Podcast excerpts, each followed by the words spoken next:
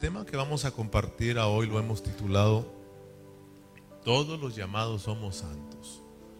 Todos los llamados somos santos. ¿Cuántos eh, aquí pueden decir yo soy santo? Fíjate que cuando nosotros queremos decir estas palabras yo soy santo, las pronunciamos pero con un poquito como de miedo, de preocupación, porque yo sé que ustedes son obedientes y por causa de eso lo repiten conmigo, pero rápidamente viene algo dentro de nosotros como una preocupación cuando mencionamos yo soy santo, porque nos examinamos y miramos nuestra, nuestra vida cristiana pero hoy Dios nos quiere bendecir, porque estamos viendo una iglesia, la iglesia en Corintios, que es una iglesia problemática, es una iglesia niña, es una iglesia carnal, pero vamos a mirar a hoy que Dios a través de Pablo los llama santos, santos. Y bueno, el, la meta de hoy en este en este estudio eh, este tema de todos los llamados somos santos. Nuestra meta hoy es que nosotros lleguemos a captar realmente nuestra posición en Cristo, nuestro llamado en Cristo, nuestro llamado de ser qué? Santos. Nuestro llamado de que somos santos somos santos. Todos nosotros los que hemos sido llamados somos santos. Si ustedes recuerdan eh, como introducción en el estudio pasado, aprendimos eh, que esta primera carta a los Corintios no está enfocada en los problemas. Aunque Pablo los va a mencionar y aunque nosotros los vamos a mirar, cada uno de esos problemas, esta carta no está enfocada en los problemas que tenían los corintios.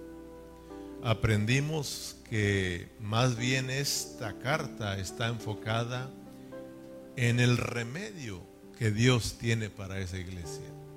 Esta carta está enfocada más bien en la solución para esos problemas. Y aprendimos que el remedio y la solución para los problemas de la vida cristiana, los problemas de la vida de iglesia, son el Cristo crucificado o es el Cristo crucificado. ¿Se acuerdan que lo estuvimos estudiando? Y eso fue lo que me tocó a mí. Y es por eso que hicimos la invitación a que verdaderamente reconociéramos que necesitamos realmente experimentar la cruz. Necesitamos regresar nuevamente a la cruz de Cristo. Pablo lo que está haciendo a los corintios es regresarlo a su posición, que es la cruz de Cristo. Amén. Y por eso leímos primero a los Corintios en el 1.23, donde Pablo menciona este, este medicamento eh, dice, pero nosotros, estoy en primera los Corintios 1:23, pero nosotros predicamos a Cristo crucificado. Nosotros predicamos a quién? A Cristo crucificado. Para los judíos ciertamente tropezadero y para los gentiles locura. Y en primera de Corintios capítulo 2, adelantito en el versículo 2, lo leímos también. Dice, pues me propuse no saber entre vosotros cosa alguna sino a quién? A Jesucristo y a este crucificado. Yo solo me propuse a conocer algo. Yo solo me propuse a conocer algo aquí entre ustedes, Corintios. A Jesucristo y a este crucificado. También aprendimos que Romanos, ahí en, en la carta a los Romanos, Dios salva a mucha gente porque Dios tiene un propósito al salvar a mucha gente. Y el propósito aprendimos que es edificar su iglesia, la edificación del cuerpo de Cristo. Dios anhela una iglesia gloriosa. Dios anhela su iglesia. Y aprendimos que en Romanos Dios nos estuvo diciendo una y otra vez, esta es mi voluntad, esta es mi meta, este es mi anhelo, la iglesia, la iglesia, mi iglesia gloriosa. Para eso yo los salvé a todos ustedes para que todos lleguen a ser edificados como el cuerpo de Cristo, para que a través de todos nosotros Dios pueda cumplir sus propósitos, que es que lo expresemos y lo representemos. Ahí en Corintios, perdón, ahí en Romanos Dios nos está hablando a gritos, este es mi anhelo. Y ya lo, ya lo entendimos. ¿Cuál es el anhelo de Dios? Ahora, aprendimos que cuando estamos estudiando esta carta a los Corintios, esta iglesia a los Corintios nos la presentan con muchos problemas.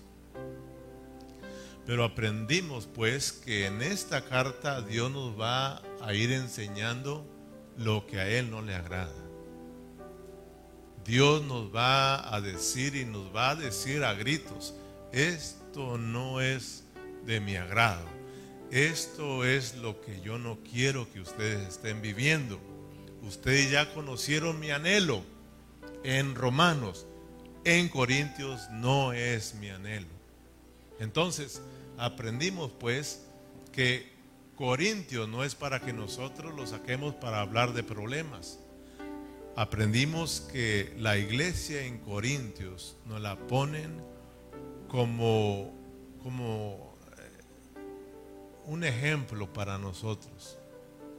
Para que nos, es, es más bien como un reflejo que refleja nuestra vida cristiana hoy en día.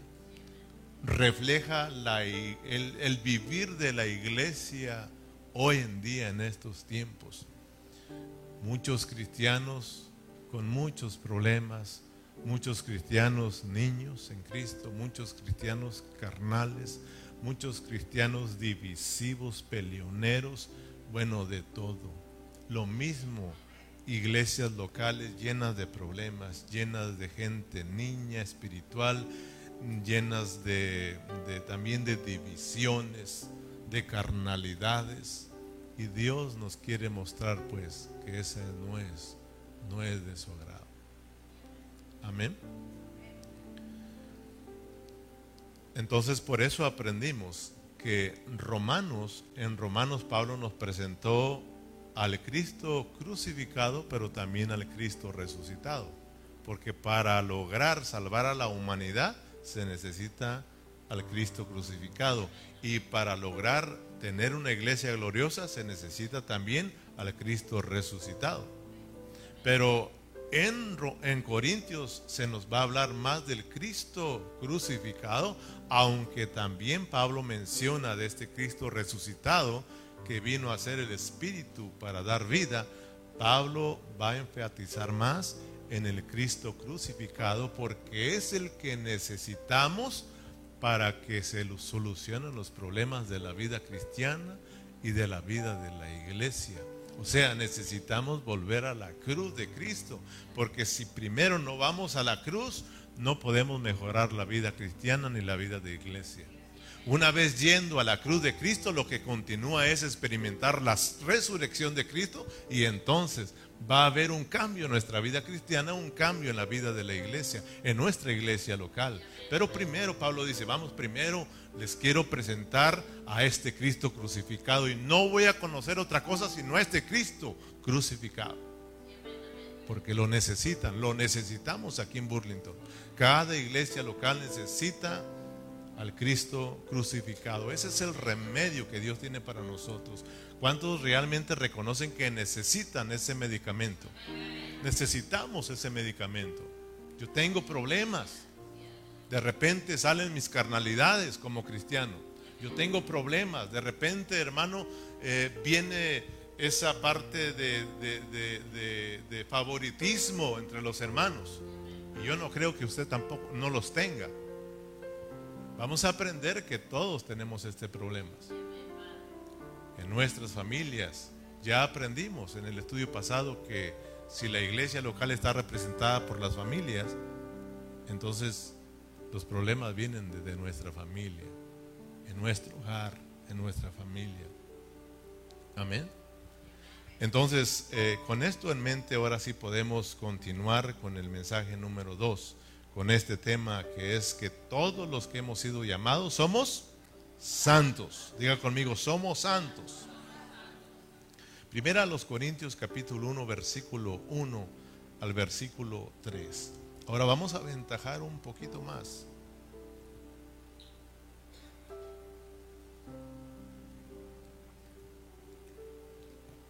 Si no logramos los tres versículos, terminarlos hoy, terminamos al menos dos versículos. ¿Lo tienen? Versículo 1. Eh, capítulo 1, versículo 1, 2 y 3. Pablo llamado a ser apóstol de Jesucristo por la voluntad de Dios. Fíjese, vayamos prestando atención porque muchas de las veces eh, no, no, ni siquiera tocamos los primeros versículos, sino que nos vamos de una vez a lo que Pablo quiere hablar, pero nosotros tenemos que ser detallados. Dice Pablo, llamado a ser apóstol de Jesucristo por la voluntad de Dios, y el hermano Sóstenes, a la iglesia de Dios que está en Corinto, a los santificados en Cristo Jesús, llamados a ser santos, con todos los que en cualquier lugar invocan el nombre de nuestro Señor Jesucristo, Señor de ellos y nuestro. Gracia y paz a vosotros, de Dios nuestro Padre y del Señor Jesucristo. Muy bien, vamos al primer versículo y de ahí nos vamos al segundo. Primer versículo, léalo conmigo. Pablo, llamado a ser apóstol de Jesucristo por la voluntad de Dios. Y el hermano Sóstenes Digan todos conmigo, llamado. ¿Cuál es nuestro tema? Que todos los que hemos sido llamados somos santos. Entonces, por eso hablamos que nuestra meta de este estudio es que entendamos nuestra posición, que entendamos nuestro llamado de ser santos, es decir, de que ya somos santos. No es de que usted va a ser santo, sino de que usted ya es santo. Por eso sí le pusimos al tema, los que hemos sido llamados, somos santos. Amén. Si ustedes prestan atención, el apóstol Pablo en cada una de sus cartas se introduce hablando de su llamado, hablando de su llamamiento. Si ustedes lo han leído, hermano, en cada una de sus cartas, hermano, menciona su llamamiento. Se introduce de esta manera. Que Él es un llamado de Dios a ser apóstol. Y que es un llamado de Dios a servir a Dios. Siempre en cada carta. Pero no se presenta solo. Yo estaba mirando que Pablo siempre menciona a un hermano en su saludo. Porque esto nos quiere enseñar y ahora lo va a entender. ¿Quieres ver rapiditamente que Pablo así lo hace? Vamos a ir primero a Romanos. Ya lo estudiamos. Ve Romanos 1.1, Berna. Nada más. Y luego de ahí nos vamos ya no a Corintios, porque ya sabe que, que, aquí está. Nos vamos a ir a Gálatas para que vea. Nada más un poquito para que vea cómo se introduce. Siempre recordando su llamado. Su llamado. Su llamado. Dice Pablo, siervo de Jesucristo. ¿Cómo dice? Llamado a ser apóstol apartado en el Evangelio de Dios. Versículo 2, para el Evangelio de Dios. Que él había prometido antes por sus profetas en las Santas Escrituras. Ya leímos Corintios también. Ahora vamos a Gálatas. Gálatas 1.1. Pablo, mire, fíjate bien. Pablo, apóstol no de hombres, no de hombres, ni por hombre, sino por Jesucristo y por Dios, el Padre que lo resucitó de los muertos. Versículo 2. Y, y todos los hermanos que están conmigo, fíjese, ya ahí involucra a hermanos, ya no está solo. sino a los que están conmigo, a las iglesias de Galacia. Ahora vamos a, a Efesios 1.1.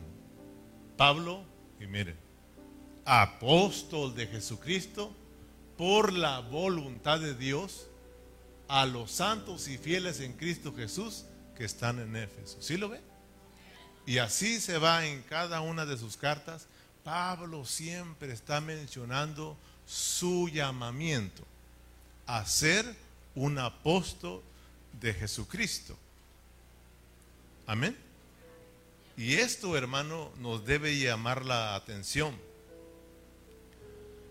Fíjate que Él les está diciendo, bien, miren hermanos corintios, yo soy llamado, llamado de Dios, llamado de Dios por nuestro Señor Jesucristo a ser apóstol. O sea, Él se va desde el principio, Pablo se va desde el principio, cómo es que Dios lo llamó. Y Él les está diciendo, en su tiempo, Corintios, se cumplió ese llamamiento. Yo me encontré con ese Cristo de gloria. Dios me llamó desde el cielo a través de Jesucristo. Y todos nosotros recordamos ese, ese, ese, ese llamado que Dios le hizo al apóstol Pablo. Miran, en, Hechos 9, rápidamente, en Hechos 9, 3, Y Pablo dice, Él me llamó, yo experimenté este llamado a ser apóstol y aquí lo estoy ejerciendo ahora con, ustedes, Corintios. Yo soy un apóstol llamado de Dios por Jesucristo. Amén. Dice en Hechos 9:3, mas yendo por el camino aconteció que al llegar cerca de Damasco, repentinamente lo rodeó un resplandor de la luz del cielo y cayendo en tierra oyó una voz que le decía, Saulo, Saulo, ¿por qué me persigues? Él dijo, ¿quién eres, Señor? Y él dijo, yo soy Jesús a quien tú persigues. Dura cosa te es dar coces contra el aguijón. Él temblando y temeroso dijo, Señor, ¿quién eres? ¿qué quieres, perdón, que yo haga? Y el Señor dijo, levántate y entra a la ciudad y se te dirá lo que debes de hacer. Brinca el versículo 17. Fue entonces a Ananías y entró a la casa y poniendo sobre las manos dijo, hermano Saulo, el Señor Jesús que se te apareció en el camino por donde venías, me ha enviado para que recibas la vista y seas lleno del Espíritu Santo. Y al momento le cayeron los ojos como escamas y recibió al instante la vista y levantándose fue bautizado y habiendo tomado alimento recobró fuerzas y estuvo Saulo por algunos días con los discípulos que estaban en Damasco. Ahora vayamos a Hecho capítulo 13 versículo 2. Hechos 13, 2 y 3. Estamos mirando que realmente fue Dios quien llamó al apóstol Pablo. su llamado es a, a ser apóstol. Hechos capítulo 13, versículo 2 y 3. Ministrando estos al Señor y ayudando, dijo el Espíritu Santo. Apártame. ¿Quién dijo? El Espíritu Santo apártame a Bernabé y a Saulo para la obra, para la obra a que los sé, diga conmigo, llamado. Entonces, habiendo ayudado, ayunado, perdón, y orado, les impusieron las manos y lo despidieron. Ahora sí miramos si usted sigue leyendo, va a, empezar a mirar cómo el apóstol Pablo emprende su primer viaje misionero. Y empieza a ejercer su llamado de apóstol, empieza a predicar el Evangelio de Dios en todos los lugares. Entonces, Pablo les está diciendo a los corintios, yo soy un apóstol llamado por Dios. Pablo, apóstol de Jesucristo. llamado a ser apóstol de Jesucristo por la voluntad de Dios. Miren Corintios, yo no soy un apóstol que se está autonombrando. Dios me llamó a este apostolado. Fue Dios quien me llamó. Es más, Corintios, yo ni quería ser. ¿Sí o no, hermanos? Fíjate, si tú recuerdas, Pablo no quería ser un apóstol de Dios. Al contrario, Pablo odiaba a los cristianos, perseguía a los cristianos, perseguía a la iglesia. ¿Dónde iba a querer ser un apóstol? Por eso siempre, hermano, nosotros tenemos que tener mucho cuidado de no estar anhelando esas cosas.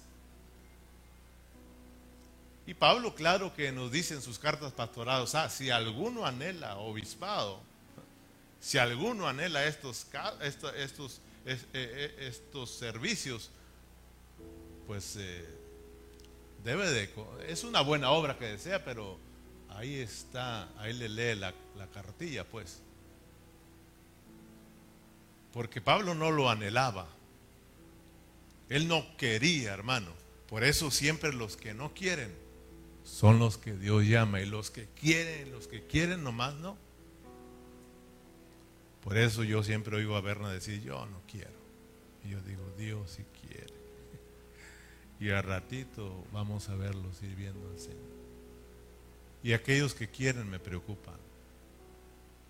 Me preocupan. Porque esto no es del que quiere. Esto es del que Dios tiene misericordia. Yo no quería estar aquí y a veces ni quiero. Pero estoy aquí por mi llamado. Dios un día me llamó a mí también. Y aquí estoy ejerciendo mi llamado. Entonces, hermanos, Pablo dice a mí, yo no me estoy autonombrando, yo ni quería, y él más lo leímos, ¿verdad? Lo leímos en Gálatas 1.1. Pablo apóstol no de hombres, ni por hombre, sino por Jesucristo y por Dios, el Padre que lo resucitó de los muertos. Dios, la voluntad de Dios era llamarme y me llamó a través de su Hijo Jesucristo. Amén, hermano. Esa es la voluntad de Dios. Esto es de Dios. Esto fue de Dios. A Dios le plació que el apóstol Pablo en su tiempo iba a venir, iba a ser un apóstol para Dios. Y mira, hermano, Pablo no solamente llegó a ser un apóstol, la palabra lo declara. Él mismo dice que llegó a ser un superapóstol, podemos decir, hermano. O sea, él dice, yo soy el perito arquitecto. Fíjate, eso, eso es muy importante, hermanos. Fíjate, en Primera de Corintios 3, 10, ahí si te va rápidamente el capítulo 3, versículo 10, eh, 10 perdón. Primera los Corintios 3, 10. Dice, conforme a la gracia de Dios que me ha sido dada, yo como, fíjate, yo como perito arquitecto puse el fundamento y otro edifica encima, pero cada uno mire cómo edifica. O sea, Pablo está diciendo, yo me atrevo a decir esto porque conozco mi llamamiento. Dios me llamó a ser esta clase de apóstol, un gran apóstol, hermano. Él dice, yo soy que el perito arquitecto. ¿Y qué significa eso, hermano? O sea, un perito se está refiriendo a una persona en la cual se le puede confiar la labor que está haciendo. Este es un perito, un arquitecto es el que conoce los planos, conoce lo que es un fundamento, conoce cómo se debe edificar. Ese es un arquitecto. Un perito es aquel que se le confía su trabajo. Hay confianza en que lo va a hacer bien. Dios tuvo la plena confianza en llamar a Pablo porque sabía que a Pablo le iba a revelar todos sus misterios de la economía nuevo testamentaria y que Pablo sería usado por Dios para edificar su iglesia. Por eso él se atreve porque está hablando de su llamamiento. Él sabe que Dios lo llamó. Fíjate, él hermano, si tú recuerdas, él siempre estuvo diciendo que Dios lo tuvo por fiel Fíjate, Dios lo tuvo por fiel llamándolo al ministerio. Y él siempre oraba que Dios me encuentre de esta manera, siéndole fiel. Pero quiero que tú veas que Pablo siempre está hablando, hablando, hablando, repitiendo, repitiendo su llamamiento. En cada carta, Pablo llamado a ser apóstol por la voluntad de Dios. Pablo llamado a ser apóstol. Pablo, siervo de Dios, ¿sí o no?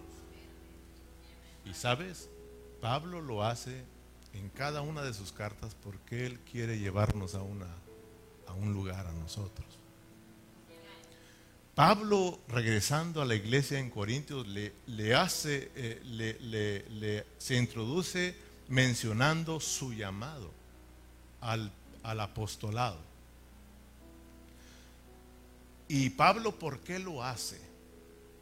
Porque Pablo sabía que los problemas que estaban viniendo a los corintios era debido a eso, a que se les estaba olvidando su posición en Cristo Jesús, se les estaba olvidando su llamado que tenían de ser santos. Entonces Pablo está guiado por el Espíritu Santo los lleva a recordarles a que ellos también son santos. Por eso él empieza hablando de su llamamiento y luego vamos a mirar en el versículo 2 que le dice, ustedes también son santos. Los trae a la, les trae a la memoria su llamado. Entonces, gracias a Dios, hermanos, que Dios siempre nos está recordando nuestro llamamiento, porque nosotros somos fáciles de olvidarlo.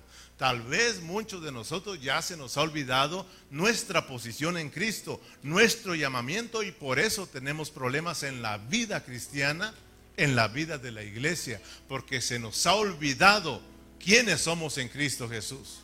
Que Dios nos ayude, que Dios nos abra el entendimiento y nos recuerde nuestro llamamiento, nos recuerde que somos santos, que somos santos, hermanos.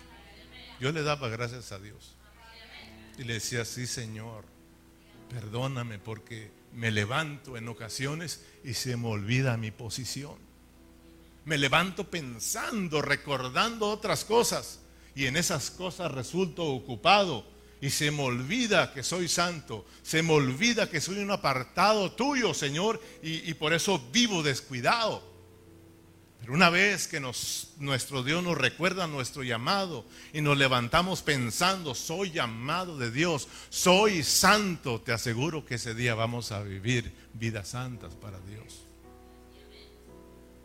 Hay quienes se les olvidó hasta qué hora se reúnen, hermano. Eso es triste. Eso es triste.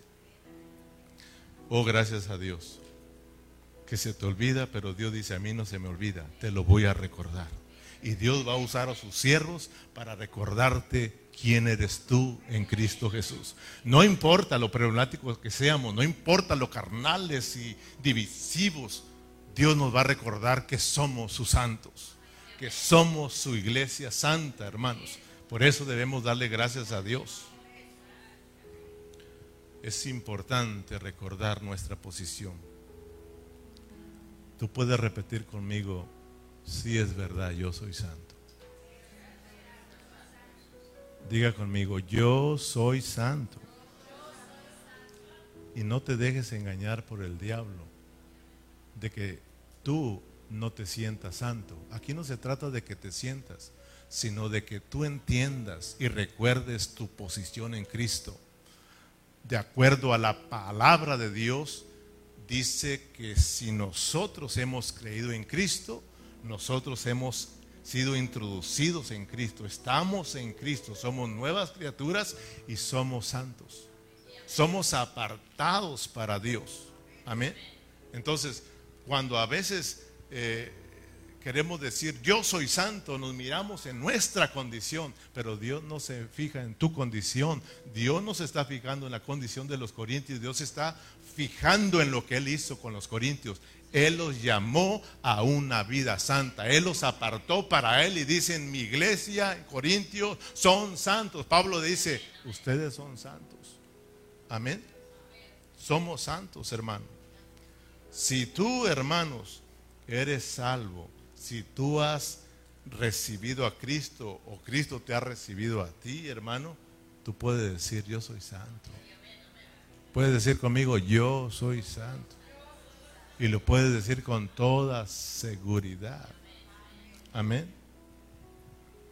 Yo creo, hermano, que muchos de nuestros, eh, muchas de nuestras derrotas como cristianos, eh, muchos de nuestros desánimos como cristianos, es debido a que se nos olvida nuestra posición en Cristo. Se nos olvida nuestro llamamiento. Se nos olvida que somos santos, que somos apartados de Dios y para Dios. En el versículo 1 de primera a los Corintios, en el versículo 1, capítulo 1, Dice Pablo, llamado a ser apóstol de Jesucristo por la voluntad de Dios, y el hermano Sóstenes. Dijimos que Pablo involucra a hermanos en sus cartas, en este caso eh, involucra a Sóstenes, eh, se encontró con él ahí en esta ciudad y juntos empezaron eh, a predicar el Evangelio. Y Pablo lo pone de esta manera en su llamamiento para hacernos recordar que nuestro llamamiento no es individual. Nuestro llamamiento no es para caminar solos y para actuar solos, sino que nuestro llamado es, eh, es para que nosotros caminemos juntos con otros hermanos. Es para que nosotros trabajemos juntos con otros hermanos. Esto quiere decir para que juntos vayamos siendo edificados como el cuerpo de Cristo. Por eso mete a los hermanos. No somos solos. Por eso Pablo dice, a los que en cualquier lugar invocan el nombre de nuestro Señor Jesucristo, Señor de ellos y nuestros. Porque todos somos metidos en Cristo Jesús al ser llamados. Por lo tanto, somos invitados a vivir juntos con nuestros demás hermanos. Amén. Pero si brinca el versículo 2, esto se los doy gratis, ¿verdad? Para que vea que su llamado no es individual, sino es colectivo. Es para que aprendamos a vivir junto con nuestros demás hermanos porque son llamados, porque somos miembros del mismo cuerpo. Todos juntos somos muchos miembros, pero es un solo cuerpo. Fuimos metidos a Cristo, por lo tanto tenemos que aprender a vivir juntos ahí. Amén. Pero sigue diciendo Pablo en el versículo 2. A la iglesia de Dios que está en Corinto. Fíjese qué tremendo, hermano. ¿Cómo les dice? A la Pablo sabe que es una iglesia problemática, una iglesia carnal, divisiva, niña en Cristo. Pero fíjese cómo, cómo se expresa Pablo de ellos. Pablo dice a la iglesia de Dios que está en Corintios, porque Pablo sabe que esa iglesia ha sido engendrada por Dios. Tienen la vida y la naturaleza divina de Dios. La vida santa de Dios está en estos hermanos, aunque ellos sean carnales.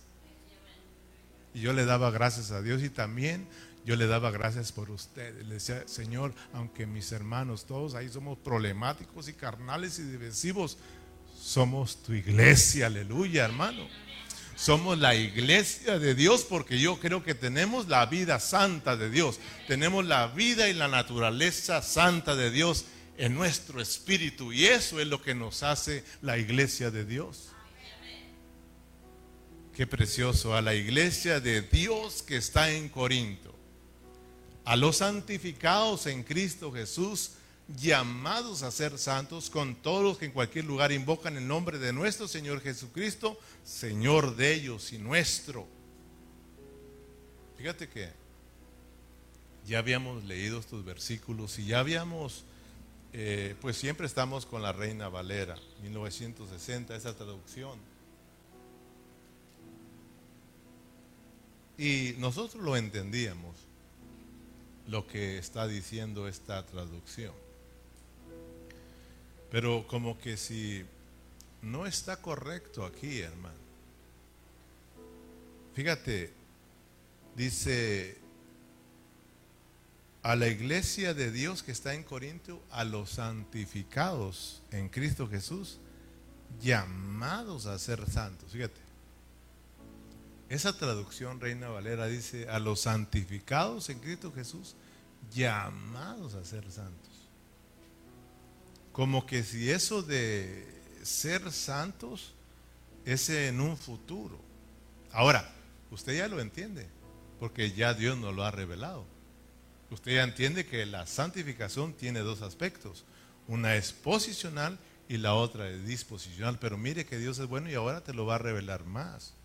Te va a revelar lo que es disposicional y eh, posicional y disposicional, porque nosotros lo sabemos. Lo sabemos ya, que hay una salvación posicional. Tenemos la vida santa, pero ahora tenemos que disponernos. Pero te das cuenta que por más que queremos, no lo logramos. ¿Cuánto hace que Dios te reveló eso y cómo estamos? Tuviéramos que estar más santificados, ¿sí o no?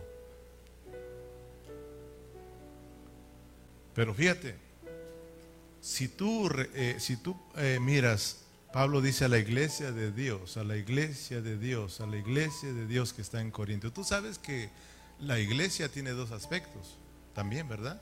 Tiene un aspecto que es universal y otro aspecto que es local. O sea, ya aprendimos que la iglesia que está en todo el mundo es la iglesia universal, la iglesia, la única iglesia que Dios compró con su sangre. Pero ¿cómo podemos mirar esa iglesia? ¿Cómo podemos llegar a esa iglesia universal? ¿Cómo podemos nosotros formar parte de esa iglesia universal? A través de una localidad, a través de una iglesia local. Esa iglesia local expresa y vive la iglesia universal. Fíjate, amén. ¿Qué estamos haciendo nosotros? Expresando y viviendo la iglesia universal. Ahora, entendamos lo que es la santificación posicional y disposicional. Tú tienes la santidad de Dios, la vida santa de Dios en tu espíritu. O sea, Dios te llamó santo, ya aprendimos que es ser apartados. Dios te apartó, pero no solamente te apartó, sino que te metió en Cristo. Y Cristo fue metido en ti. Fíjate. O sea, es, es cambio de posición. Estábamos acá, ahora estamos en Cristo, metidos en Cristo y Cristo está metido en nosotros. O sea, todos somos uno. Todos, hablo de todos los que hemos creído en Cristo, los que hemos sido llamados, somos uno en Cristo y Cristo es uno con nosotros. Más adelantito en el capítulo 12, versículo 12, si me lleva rapiditamente, Berna, porque íbamos a llegar, dijo Carrillo, un día, y ya va en Hebreos, imagínate. Pero si tú ves ahí, fíjate, para que entiendas que fuiste metido en Cristo y Cristo fue metido en ti, que todos somos Cristo. somos Cristo, hermano. Debemos de entender nuestra posición. Eso es lo que te va a ayudar a que vivas la vida disposicional. Hoy te lo vas a entender. Dice, porque así como el cuerpo es uno, y tiene muchos miembros, pero todos los miembros del cuerpo, siendo muchos, son, uno solo, son un solo cuerpo, así también Cristo. ¿Sí te das cuenta?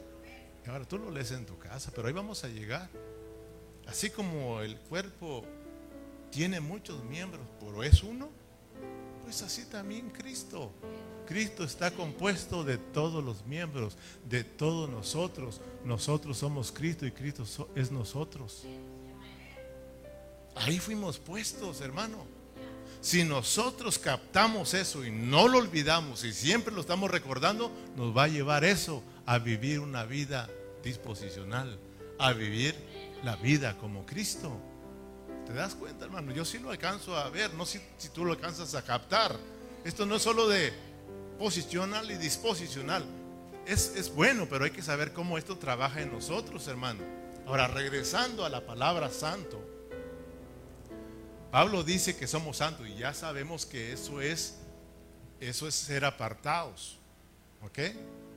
Ese ser apartado es que hubo un cambio de posición. Y eso es lo que nosotros tenemos que, que, captar en esta preciosa tarde. Pero estamos con la Reina Valera 1960 que dice a los santificados llamados a ser santos. Creo que hay un problema de traducción aquí, hermano. Ahora, como te digo, tú ya lo entiendes, ¿verdad? Que hay una, una santificación que es, que es posicional y otra disposicional. Pero allí, hermano, lo correcto es que tenía que decir a los santificados llamados santos a los santificados no llamados a ser santos, sino a los santificados llamados santos, porque son santos. Ya son santos en posición, ya son santos. Y a medida que ellos estén puestos ahí, permanezcan ahí, van a vivir esa vida santa. Ahora, ¿por qué nosotros no vivimos esa vida disposicional? No somos más santos, porque se nos olvida, vuelvo a repetirlo, se nos olvida nuestro, nuestra posición que tenemos en Cristo. Por eso Pablo se introduce recordando su posición.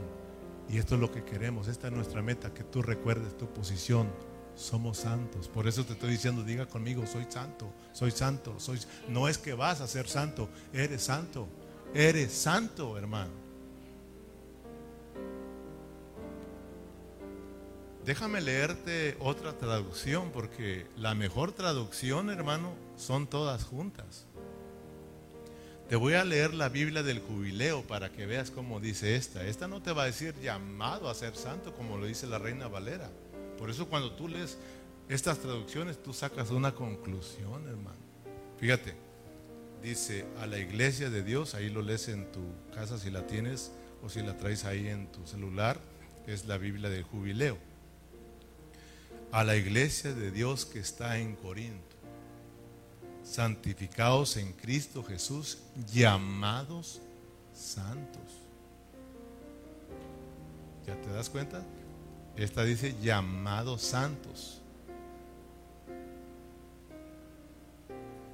No es llamados a ser santos, llamados santos. Y nuestro tema es que todos los que hemos sido llamados somos santos. Pero pastor, eso es posicional y también disposicional.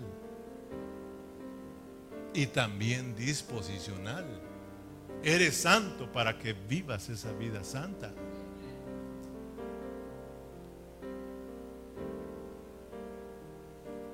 En el momento en que nosotros creímos en Cristo, en el momento que nosotros le dijimos, Señor Jesús, reconozco que soy un pecador y reconozco que Dios te envió y moriste y resucitaste para ser mi Salvador.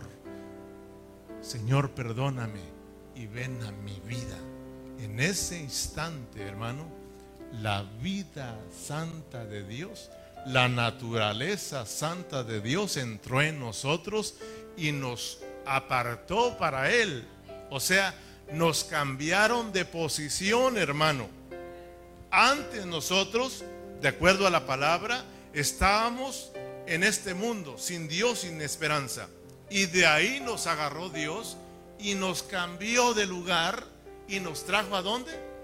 A Cristo. De modo que si alguno está en Cristo, nueva criatura es. Las cosas viejas pasaron, Aquí comienza una vida nueva, cambio de posición. Eso se llama santo. O sea, nos apartaron, estábamos en el mundo, ahora estamos metidos en Cristo. Antes, hermanos, estábamos en tinieblas. Dios nos agarró de ahí, cambio de posición, eso es santo. Y nos puso en la luz. Cristo es la luz, nos puso en Cristo. Eso es santidad, cambio de posición, apartados. estábamos en el reino de Satanás. De ahí nos agarró Dios, cambio de posición, y nos trajo al reino de su amado Hijo, a Cristo. Ahora estamos acá. Eso se llama santidad. Somos apartados. Somos santos. Desde el momento en que fuimos puestos en Cristo, metidos en Cristo, somos llamados santos. No a ser santos, somos santos. Posicional y disposicional.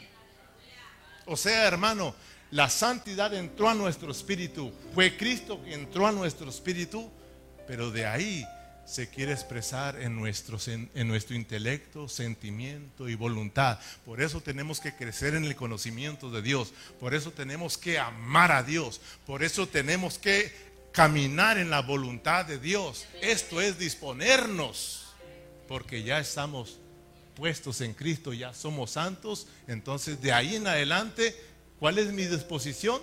Vivir en esa vida santa. ¿Me explico, hermano? Gloria a Dios porque estamos entendiendo, hermano. Fíjate, el apóstol Pedro, en su primera carta, en el capítulo 2, versículo 9, él también lo confirma.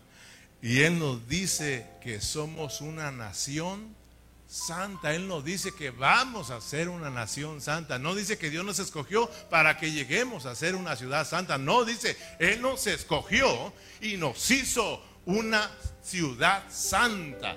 Amén. Les dije primera de Pedro, capítulo 2, versículo 9. Allá lo leen en su casa. Ustedes dicen, somos un pueblo adquirido por Dios. ¿Sí o no? Una nación santa. ¿Para que Para que anunciemos las virtudes de aquel que nos llamó de las tinieblas a su luz admirable. Si ves, eso es disposicional, hermano. Pero primero tienes que entender tu posición en Cristo para que luego vivas eh, la disposición. Pero a veces nosotros nos conformamos con qué? Posición disposicional. Hay que captarlo, hay que entenderlo. Yo le daba gracias a Dios porque esto es más elevado. Señor, tu vida santa es posicional claro y disposicional porque ya estoy aquí en esta posición, ahora tengo que vivir en esa vida santa. ¿Me explico, hermano? Gloria a Dios. Ahora sí puedes confesar con más seguridad conmigo, sí, soy santo. Digan conmigo con toda sinceridad, hermano, y libertad, sí, soy santo, aleluya. Tal vez tu esposa está diciendo, eh, qué santito eres. Eh, pastor, si lo conociera. O tal vez el esposo, eh, conociera a mi esposa. Qué santita. Esto no es de lo que tú piensas. Tu esposa piensa de ti. Lo que tu esposo piensa de ti. Tú eres santa porque Dios así lo decidió. Dios te llamó a esta vida santa, hermano. ¿Qué le vamos a hacer? Somos la iglesia santa de Dios. Esto es lo primero que tenemos que recordar y entender. Esto es lo que nos va a ayudar a recordar que somos santos, recordar y repetirlo en cada mañana, en cada amanecer, en cada oportunidad que tengamos, repetir, sí, soy santo, yo soy santo, yo soy santo, yo soy santo. Eso te va a llevar a que vivas una vida disposicional a que tú vivas una vida santa. Fíjate hermano, imagínate, imagínate nosotros al levantarnos por la mañana, que lo primero que recordemos es, soy santo. Y tú te levantes, Señor, yo soy santo. Señor, gracias porque tú me llamaste a esta vida santa. Soy santo, soy apartado, estoy en este mundo, pero soy apartado para ti yo soy santo, Señor.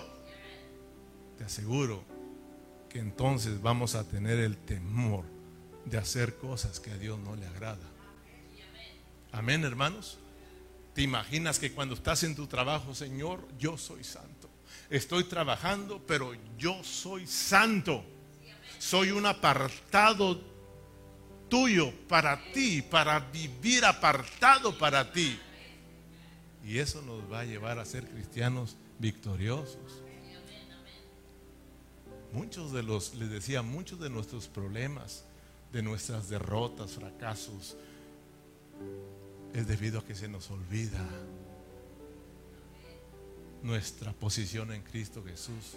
Se nos olvida que somos santos y resultamos viviendo una vida como que no le agrada a Dios, como diablitos pues. Imagínate, yo le decía, Señor, sí, Señor, sí, es verdad, es verdad, perdóname porque yo me he levantado pensando en las actividades que tengo que hacer y le he dicho a mi esposa, tengo tanto trabajo, voy a hacer esto, voy a hacer aquello, voy a hacer esto. Y resulto, hermano, ocupado en mis trabajos y alejado de Dios. Y yo le digo, Señor, perdóname. Esos son mis fracasos. Esos son mis desánimos. Esos son mis problemas espirituales. Que me levante y se me olvida mi llamado. ¿Te ha pasado a ti, verdad? Te levantas pensando en todo lo que tienes que hacer y dónde resultas alejado de Dios. Pero que Dios nos ayude en cada oportunidad de cada mañana, cuando nos levantemos con toda sinceridad, recuerdes quién eres en Cristo.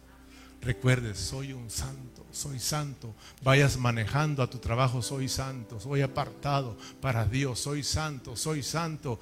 Estés trabajando, soy santo. Regreses a tu casa, soy santo, soy santo. Eso te va a hacer victorioso, eso te va a llevar a que vivas esa vida santa.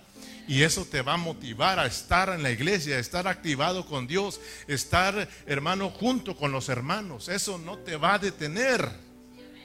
¿Sí o no, hermano? ¿Cuánto necesitamos que Dios nos recuerde, hermano? Fuimos metidos en Cristo, cambio de posición. Y de ahí a vivir esa clase de vida, hermano. Mira, termino con un ejemplo.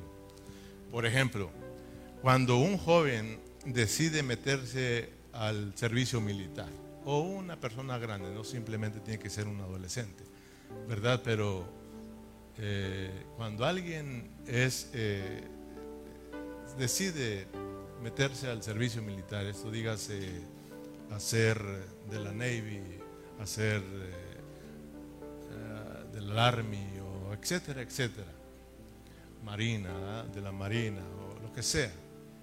Pero cuando este joven es, uh, ¿cómo se dice?, reclutado, ¿verdad? Metido eh, en esos servicios militares, desde el momento que llegó ahí y entró a ese lugar, fue apartado.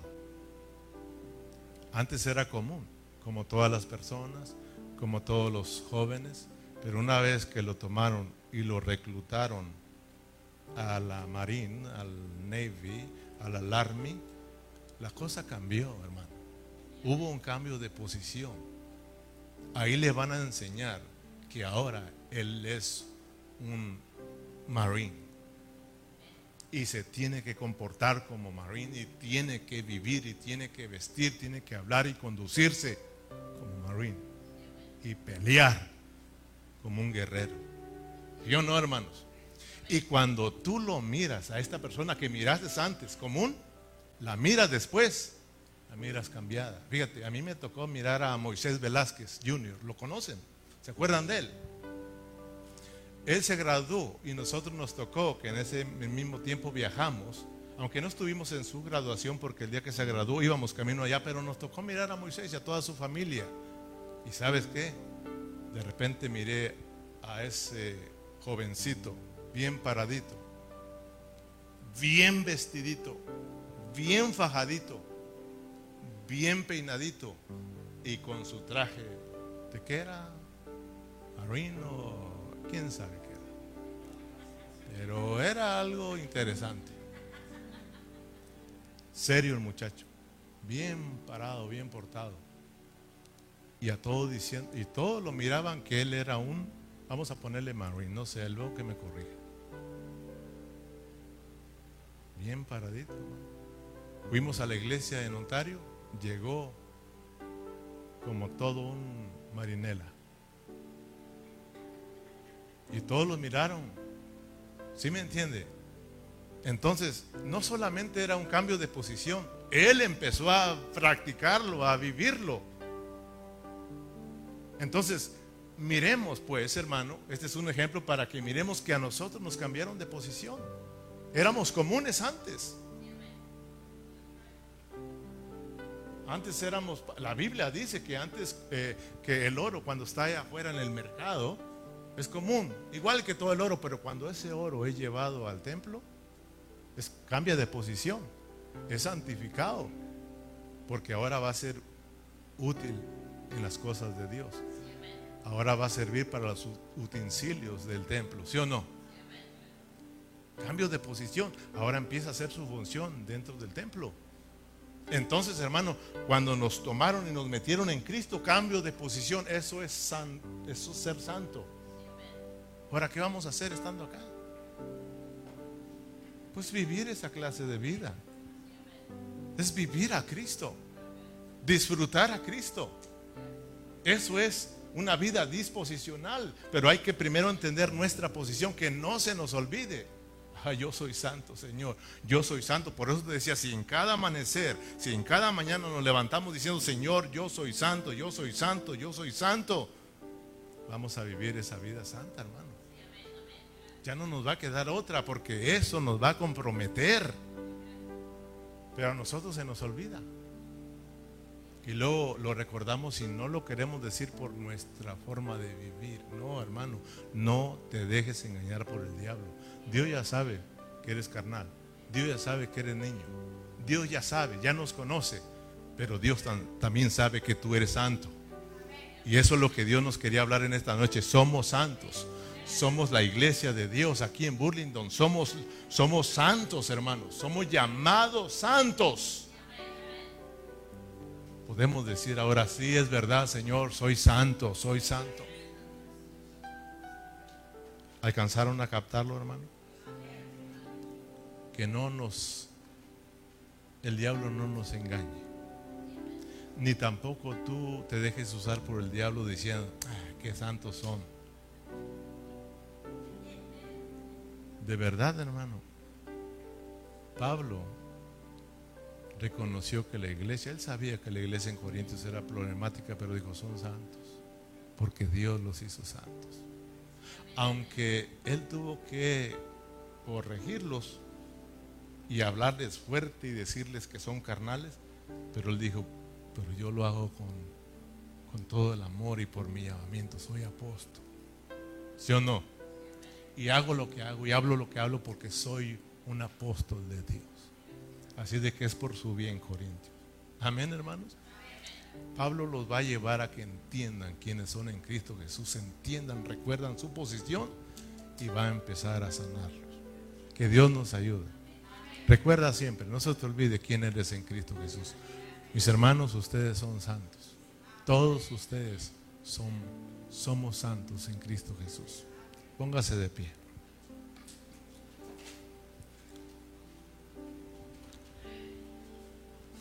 hay que recordarlo y hay que confesarlo, hermano. Hay que recordarlo y hay que confesarlo.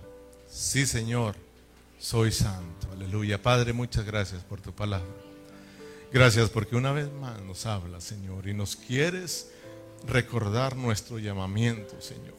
Somos santos. Somos tu iglesia santa, Señor. Y Padre, ayúdanos a que en cada momento, en cada momento de nuestras vidas, Señor, nosotros podamos recordarlo y confesarlo que somos como somos santos y eso nos va a llevar a vivir una vida que esté dispuesta para ti, Señor. Nos va a llevar, Señor, a caminar en tu voluntad, Señor. Hacer lo que a ti te agrada, Señor. Nos va a llevar, Señor, a ser cristianos eh, victoriosos, Señor. Padre, te necesitamos te necesitamos y muchas gracias, porque a nosotros, Señor, aunque se nos olvide quiénes somos, tú siempre nos lo vas a recordar. Y vas a usar a tus siervos, Señor, para recordarnos quiénes somos en Cristo Jesús. Muchas gracias, porque somos tus hijos, somos tu iglesia, somos llamados santos. Muchas gracias, a ti sea la gloria y la honra por siempre. Lleva con bien a mis hermanos a casita, Señor Cuídale su, su camino, Señor, y que en su camino vayan estas palabras. Soy santo, soy santo, en el nombre de Cristo Jesús. Muchas gracias, Señor. Y la iglesia dice amén y amén. Gloria a Dios. Gracias.